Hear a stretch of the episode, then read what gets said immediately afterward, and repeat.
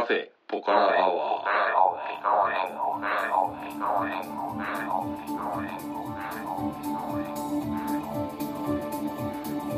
カフェポカラアワー。この番組は群馬県内某所にあるカフェポカラを舞台に私店主のたけしと常連客哲司さんのお送りする番組です。哲司さん今日もよろしくお願いします、はい、よろしくお願いします。あのー今収録を始めようと思ったら、はいあのうち子供が今2階にいるんですけど、うん、泣いてますねあのー 呼ばれまして、今。はい。来いとおうちょっと来いと、うん。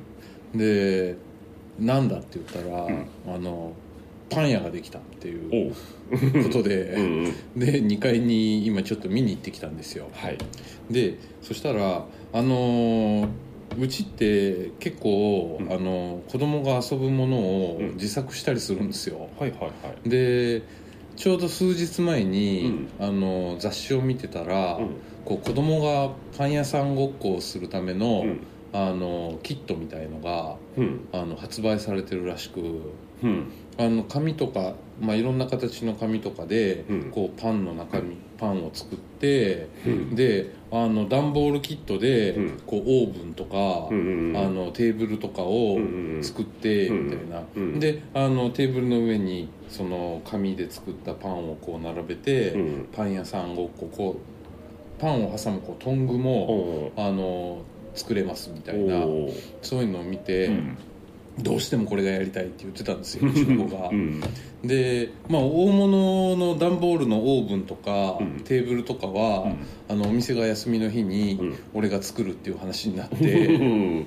とりあえず今日先行で、ううんちの嫁さんが、うんその紙で作るパンだけ作ったんですよ紙で作るパンってどういうことですか？えーとね要はね立体的。な、うん。あのー例えばそうだなフランスパンというかバケットだったら、うんそのちょっと大きめの茶色いクラフトペーパーみたいのをうんこうくるくるくるくうんる中にこうあんこを入れてくるくるくるくる巻いてうん。みたいな。うんでちょっとこうハサミで切れ目を入れてみたいおなう。そういう風にして。あのちなみにその本には作り方も一応載っててうん。ご自分でも作れますよあなるほどみたいな。でそれで何種類か今日作ったみたいで、うん。それを見ろとおおなるほど。はい。でトングもストローとスプーンで作ったから。トングもあるぞみたいなさあこれで今から遊ぼうみたいな、うん。ん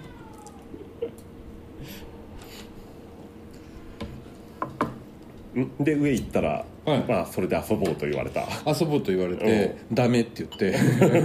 あ「今日は収録あるからダメ」って言って。これでさっさと降りてきました。あそれで機嫌をそこにちょっと泣いてたんかな。そうかもしれないですもうね復活したっぽいな、はい。なんか。まあ泣くとひどいですからね。あー。い。くつになりましたっけ？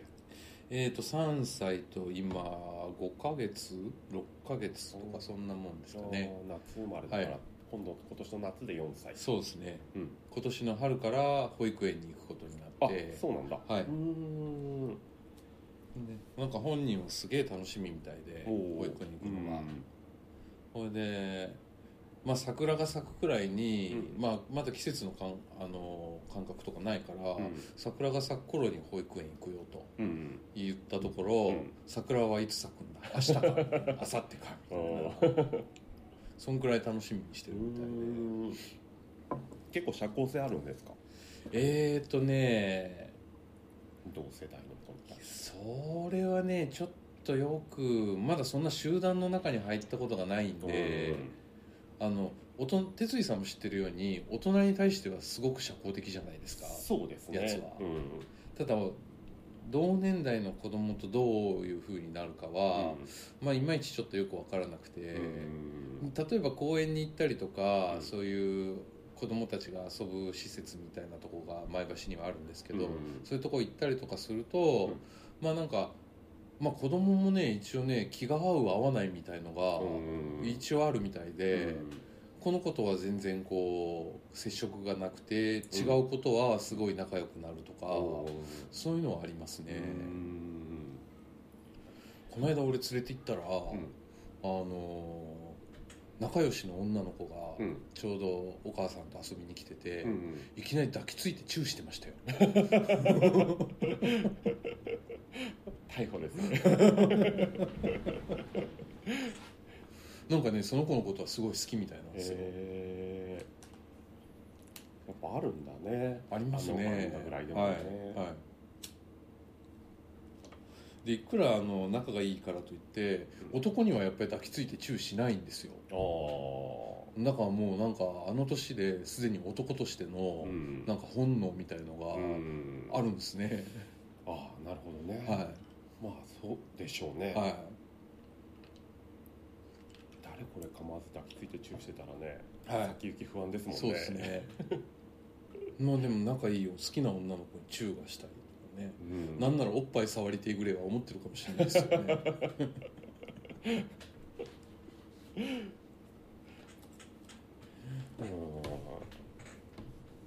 あああのチビもどうなるんでしょうね。楽しみですね。たけしさんとこんな血を引いちゃうと酒飲めない可能性がありますからね。ね。ありますね。ちょっと大人になって一緒に酒飲むみたいなのは意外と難しいかもしれないですね、まあうち奥さんが飲めるんで、うん。そっちの方だとね、うん。いいんですけどね。うん。毎回来るとビール飲めるようになったって言うけど、はい。い、やまだ飲めねえってんでいつも言ってるよ。まだ3歳だから無理だとか言ってなんか仕事上、まあ、知らない人ともすごく会うし、うん。で去年ぐらいから出店イベント出店で外でやることも増えてきたんで,、でそういうとこにも連れて行くじゃないですか、うん。そうするとなんかね大人の言葉ばっかり覚えて口だけ達者になるんですうよ、んいらっしゃいませグラノーラ美味しいですよみたいな買ってください 今日も俺が来たら自転車好きなとこ止めていいよみたいなこと言ってましたもんね。その辺適当に止めといてみたいな。この自転車かっこいいねって言ってましたね。あほですわ、まあ可愛いよなあいつ。はまあ保育園行ってね、うん。まあ多少変わるでしょうからね。そうだね。どうなるかね。楽しみですから楽しみだよね、うんさてじゃあ、はちょっと俺の近況を話したいんですけれども、はい。はい。あの前回の放送で、はい。去年読んだ本の話したじゃないですか。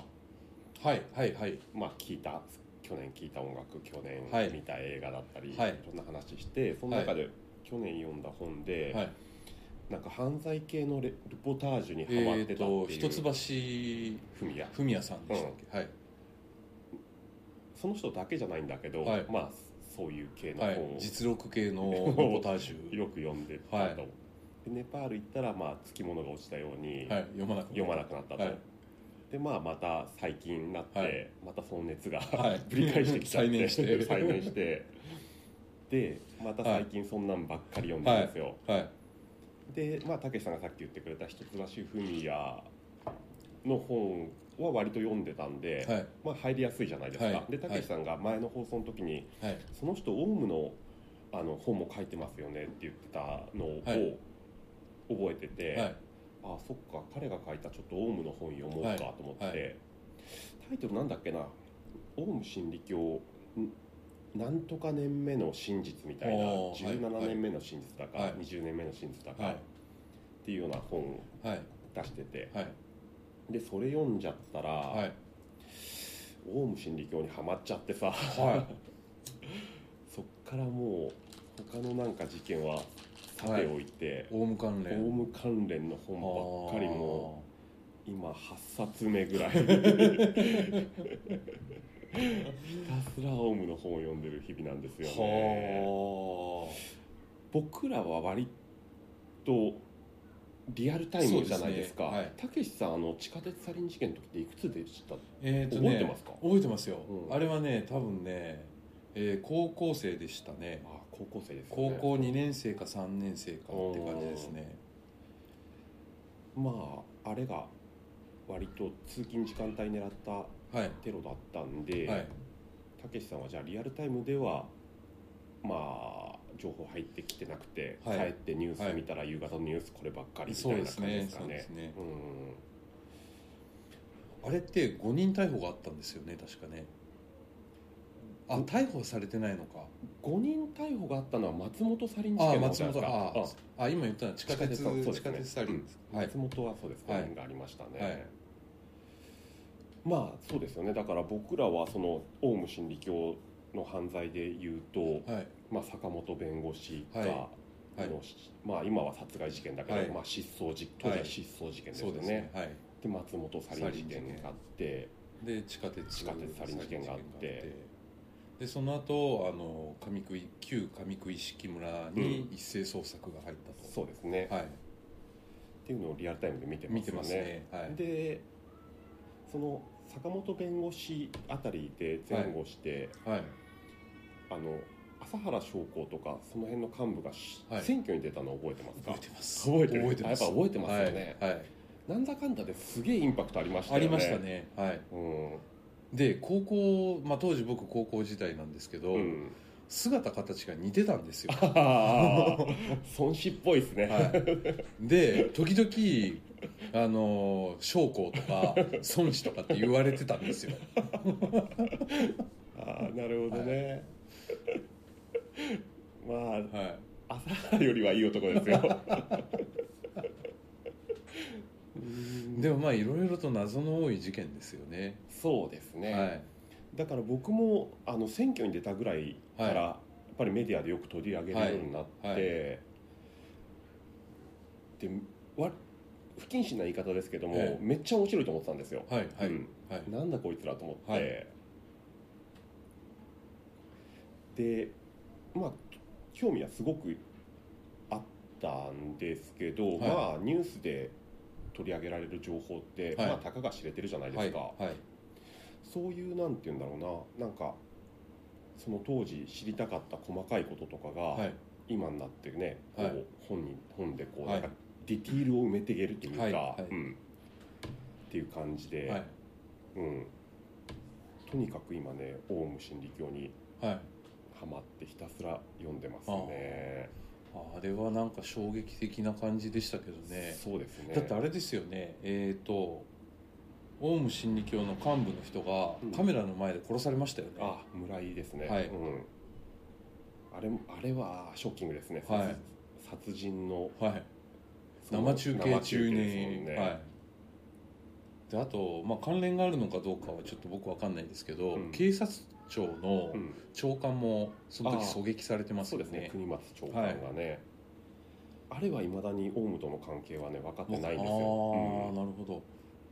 あ多分違うと言われてあるんですが。はうん、でもまあ関連っちゃ関連みたいな、あうん。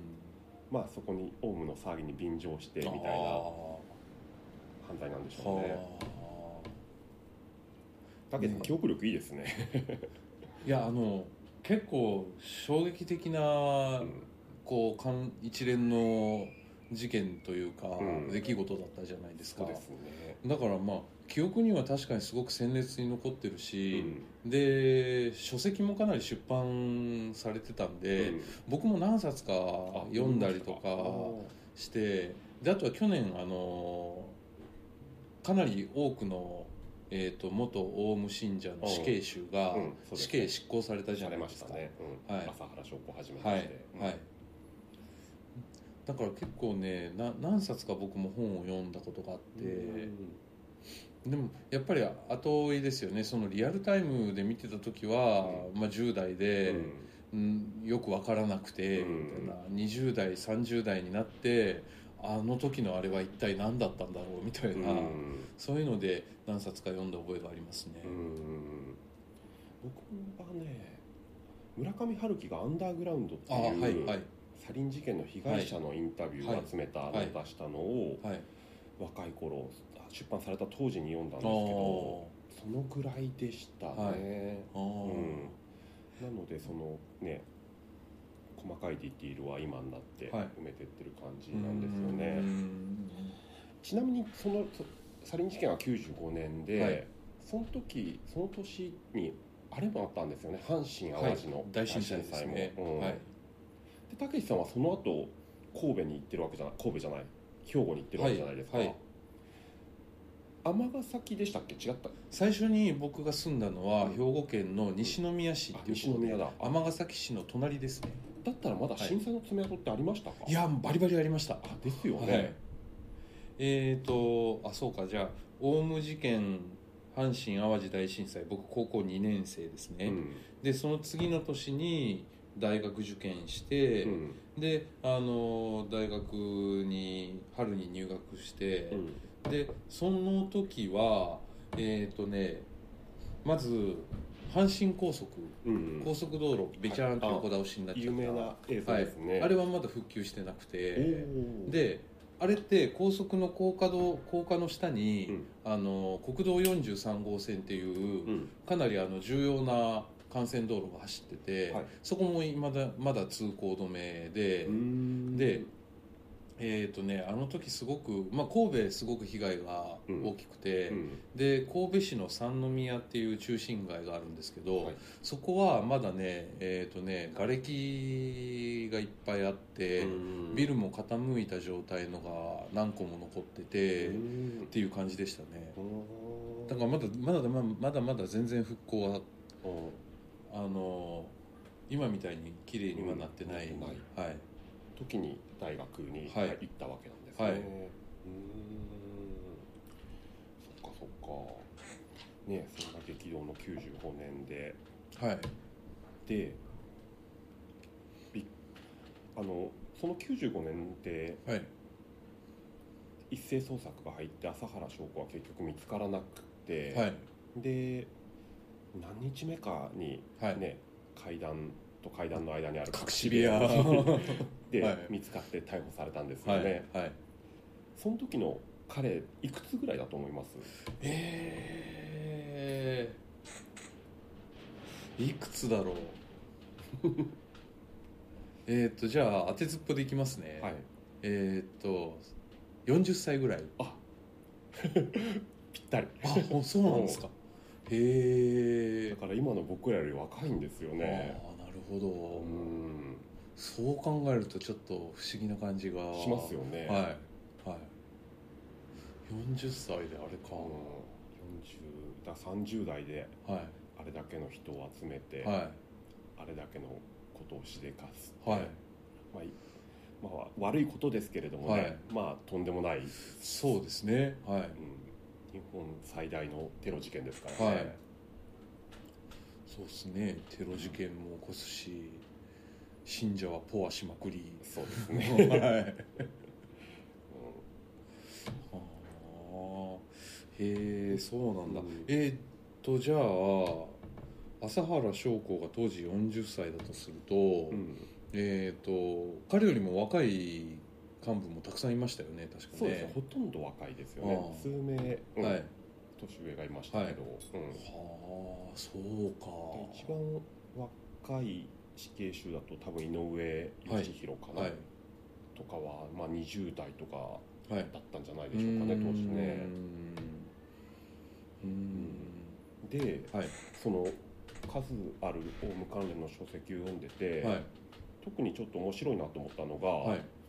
えっと、朝原の三女とはい。四女が、はいその本を出してるんですよ。へえ、で三女はアーチャリーはいって、はい、ホーリーネーム。そうですね、うん、当時から結構はいはい有名だったはい。子で、はい。で四多分ね2010年ぐらい前に多分四女がはい。手記を出して私はなぜ朝原の娘に生まれてしまったのかみたいな。あのを出してあはでその5年後の2010年ぐらいいにはい。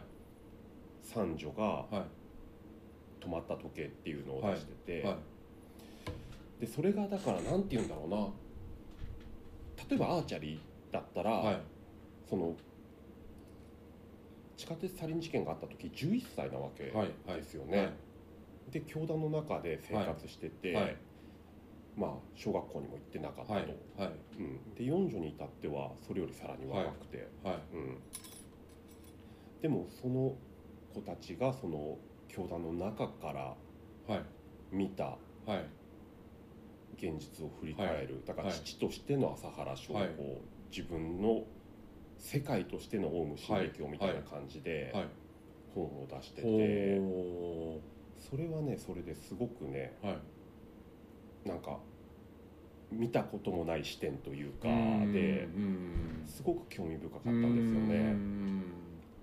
で実際その四女と三女あたりは結構い。まだにバチバチやってるみたいで、なんか本の中ではまあ宗教アーレフとははい。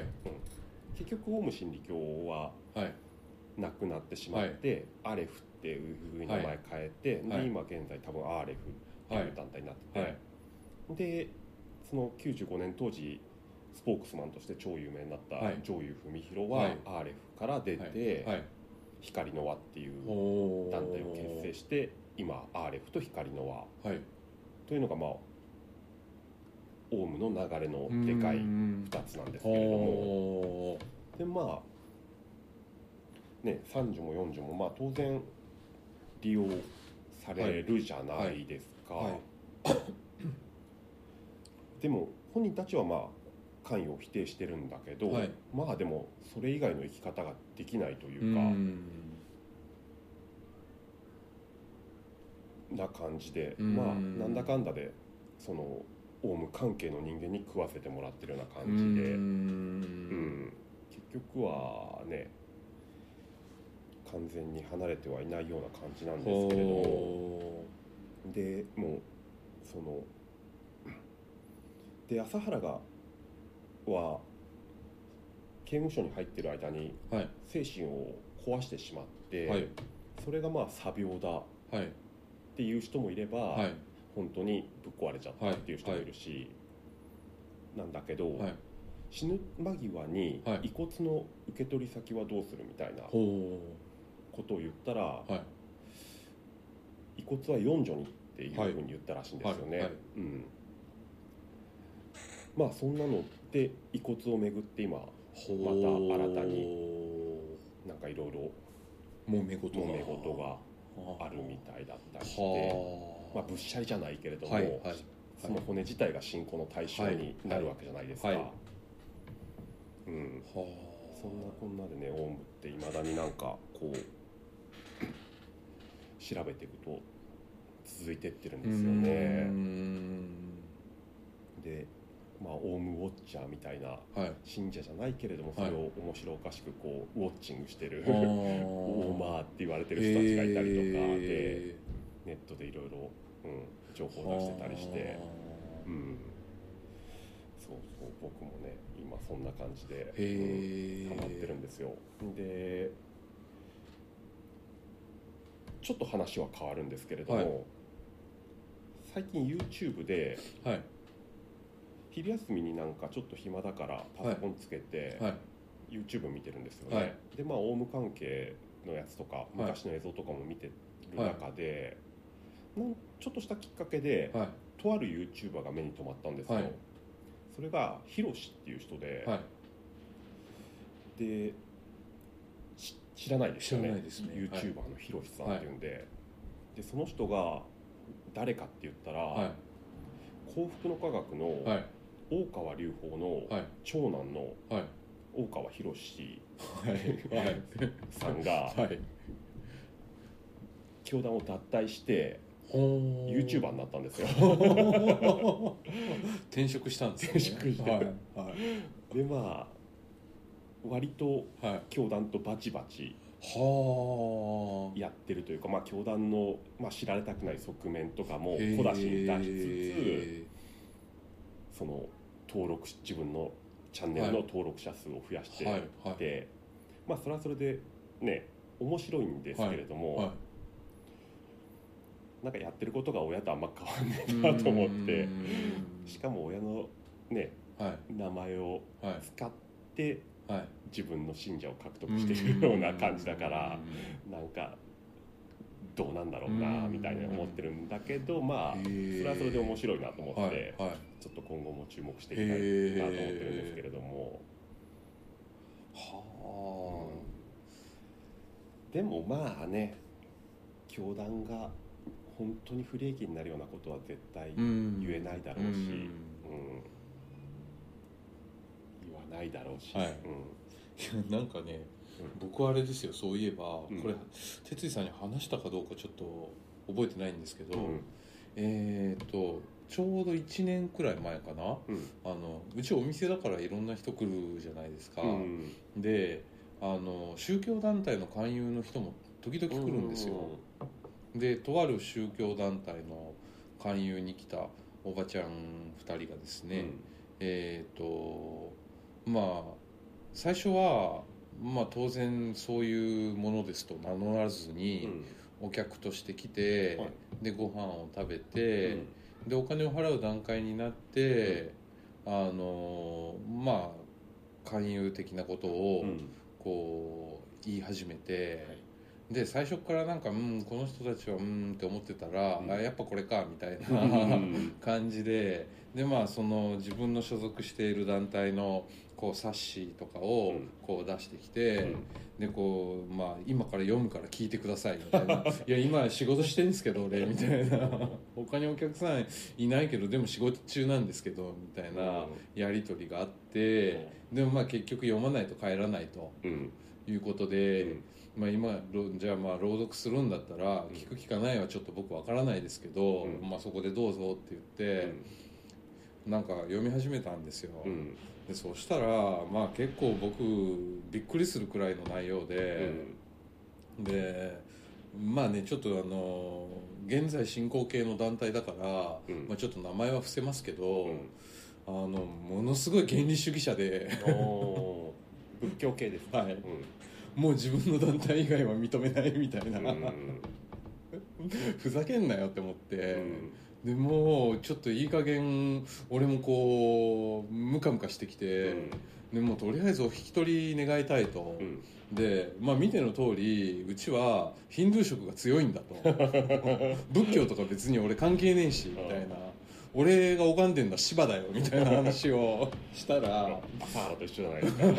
そしたら「芝って何?」みたいなこと言うから「ああ仏教徒のくせにそんなことも知らねえのかこいつら」と思って「芝っつうのはこれだよ」って言ってまあうちも芝神いっぱいいますからこれもこれもこれもみたいなこと言ってたら絵は見たことあったみたいで。うんあこれってあの破壊神のみたいなこと言い始めて「おうそうだよ破壊と再生の神だよ」みたいなこと言ったら「破壊神の芝ってあのひょっとしてオウムの?」みたいなこと言われて。あちゃーと思って「やぶへびだこれ」みたいにな。って。もうさ俺オウムとか関係ないからさもういい加減帰ってみたいな感じで。そしてもう二度と来ないでくださいって言って。それで帰ってもらって。で、まあ、それ以来もう来なくなりましたけど。なんか1年くらい前にあのオウムの関係者だと俺思われましたねおー なるほどね、はいそうですね。朝原もしばし進行してましたからね。そうかでもそこに結びつくのかと思って、うん。確かにね。ちょまあ新興宗教系の人だったらそうなるかもしれないですよね、は確かにね。こっちはしばしいっぱいありますい、しばしにいっぱいいますね。まあよく見ればね他の神様もいっぱいいますけど、まあまあ一番わかりやすいなと思って芝って言ったらうん。やべへびでしたね。でも何もなかったんな。らはい。でもまあとにかくその教団というか団体の主張がもう激しくて、うん。まあそれはさすがにちょっとってうん。あの思ったんで、まあ、あの追い出す寸前に「ちょっとすいませんあのこれだけは聞いてください」って、うん。まあお宅らが何を信じても構いませんけど、うんあの他のあの宗教者というか信心をしてる人に対して、悪いように言わないでください。お釈迦様そんなこと言ってませんよって言ったんですよ、そしたら不思議そうな顔して帰っていくんですけど、うん。まあ、もしかしたらお釈迦様はあんまり関係なかった団体なのかもしれないなと思って、なるほどね。はい。あーなんとなくどこの宗教団体かあれ？あーなんとなくわかりますね、うん。はい、まあまあまあいろいろいますよね。はい、あれ以来あのもうおいでにならないんで、うん。まあまあいいですけどでもかなり記憶には残りましたね。まあ良くも悪くも盲信的ですよね、はい。うん、なんかこうちょっと距離を置いたところからはい。眺めてるぐらいがちょうどいいですよ、はい。うん まあそんなこんなで今日 あのまさかの展開で 結構びっくりしましたけど。そんなわけで今日の雑談終わりにしたいと思います。今日はどうもありがとうございました